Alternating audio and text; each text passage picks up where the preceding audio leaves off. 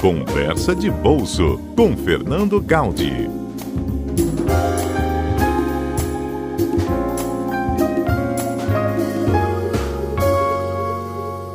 Bom dia, amigos e amigas do Conversa de Bolso na CBN Vitória. Essa semana vamos falar sobre uma situação inusitada que aconteceu no início da semana e que tem impactos significativos para nós aqui no Espírito Santo. No início da semana, o preço do barril do petróleo, os contratos de barril de petróleo negociados no mercado internacional caíram abruptamente. Basicamente, existem dois tipos de contratos de petróleo que são negociados no mercado internacional.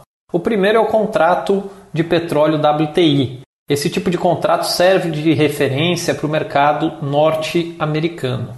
Também existe o contrato tipo Brent, que é referência para o mercado europeu, para a Ásia e também para o Brasil. No início dessa semana, o contrato WTI chegou a ter uma cotação negativa de 37 dólares, até um pouquinho mais do que isso. Isso mesmo, uma cotação negativa. E aí as pessoas se perguntam, mas o que, que seria uma cotação negativa?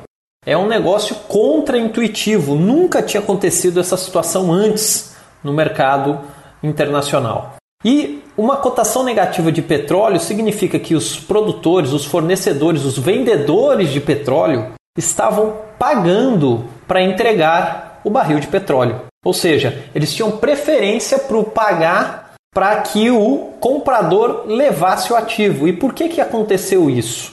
Aconteceu isso porque com a queda excessiva na demanda global pelo petróleo por conta da pandemia do coronavírus, essa queda está sendo estimada em algo em torno de 20 a 25 milhões de barris por dia, significa que a demanda caiu muito, a produção caiu, mas não caiu o suficiente, os preços do petróleo começaram a cair e a cair muito, e começou a ficar muito caro para esses produtores estocarem o petróleo.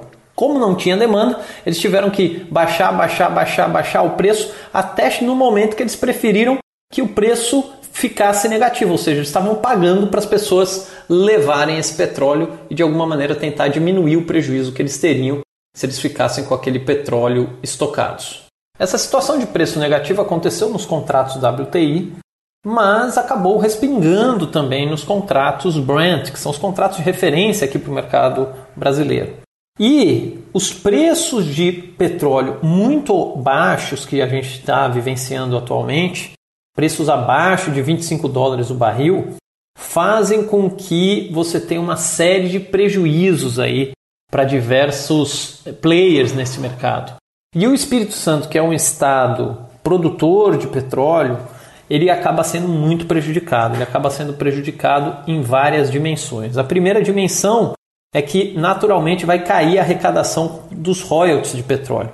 A segunda dimensão é uma queda na arrecadação por conta de um mecanismo chamado participação especial, que é uma compensação extraordinária que é pago pelas empresas de óleo e gás quando um determinado campo tem grande volume de produção ou alta rentabilidade, que é o que acontece ou acontecia com o Parque das Baleias aqui no Espírito Santo. Então, só para a gente ter uma ideia, em 2019 esse valor entre agosto e novembro, o valor pago de participação especial foi de 635 milhões de reais.